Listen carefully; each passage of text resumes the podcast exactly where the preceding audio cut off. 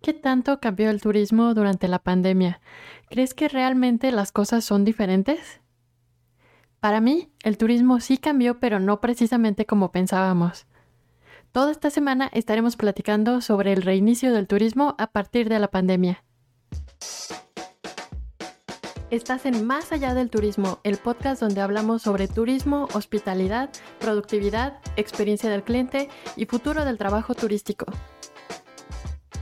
Soy Carla Galván Villaseñor y estaré contigo de lunes a viernes compartiéndote un tema nuevo cada semana, una nueva idea cada día.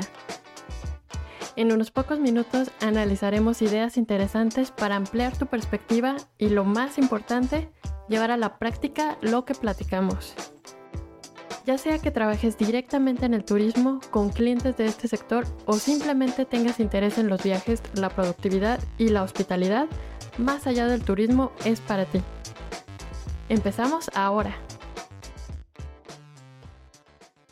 Estamos en una nueva semana en Más allá del turismo.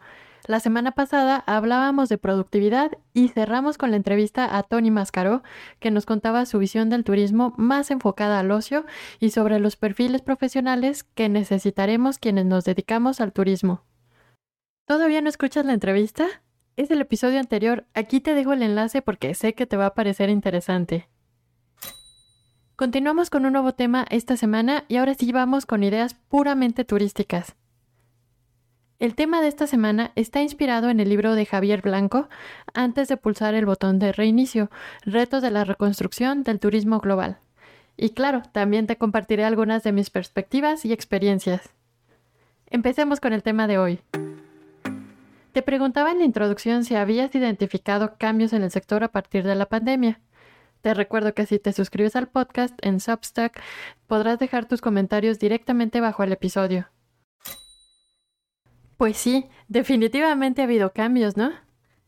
A mí personalmente me impactaron mucho las fotos de los lugares turísticos sin personas.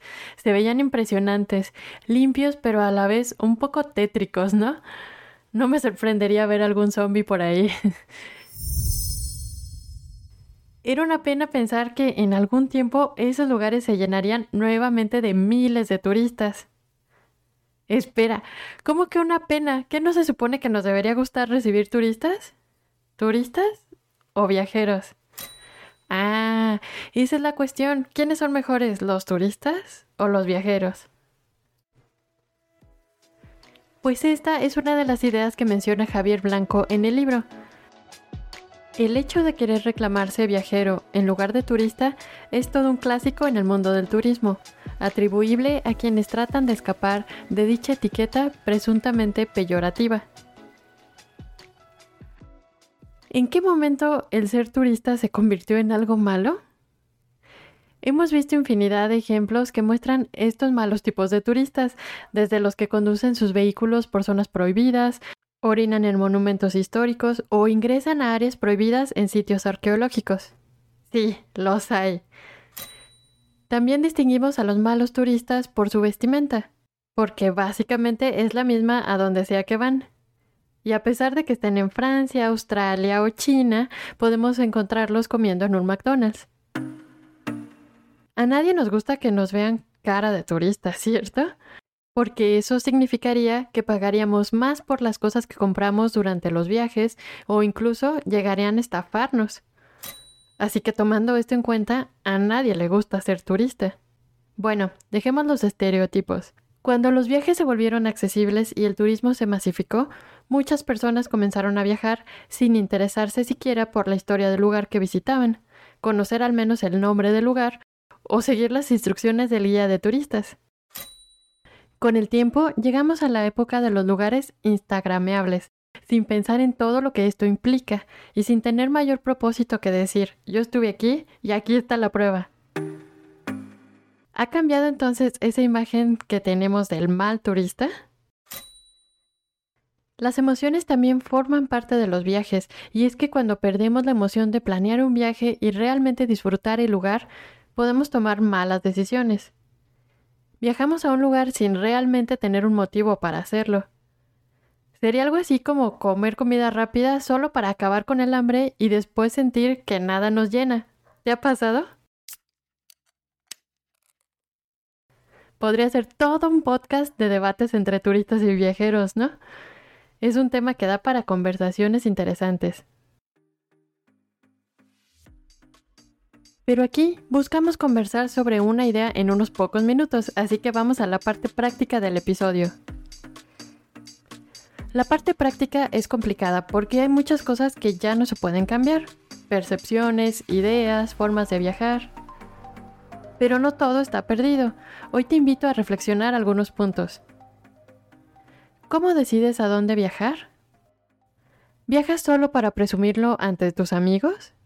¿Realmente disfrutas el proceso de planeación y el viaje en sí? ¿Te informas sobre la situación del lugar al que viajas? ¿Lees algunas noticias, por ejemplo? ¿Platicas con personas del lugar? ¿Respetas sus espacios y su modo de vida local? Aquí no estamos para juzgar a nadie, ¿eh? Todos hemos sido un mal turista en alguna ocasión. Lo importante ahora es cuestionar cómo viajamos y cómo podemos hacerlo cada vez mejor.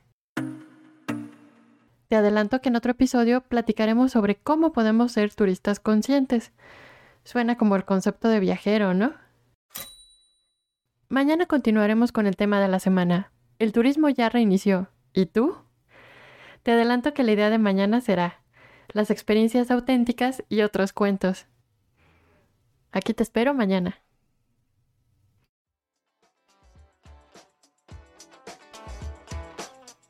Es hora de ampliar nuestra visión del turismo, los viajes y la hospitalidad. Si algo nos enseñaron los últimos años es que el cambio es posible. Hay personas que ya lograron un impacto positivo en su entorno. Tú también puedes empezar ahora a tomar acción.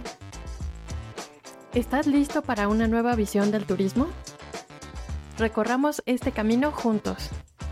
¿Quieres conocer los temas de la semana antes que nadie, enviarme tus comentarios directamente y formar parte de la comunidad? Entonces suscríbete al newsletter de Más Allá del Turismo. Es gratis. Me encanta saber cuáles temas te interesan y los que más te han gustado. Recuerda seguir y calificar el podcast en la plataforma donde nos escuchas. También puedes encontrarme en LinkedIn, Medium o en mi web. Te dejo los enlaces en las notas. Atrévete a ver más allá del turismo.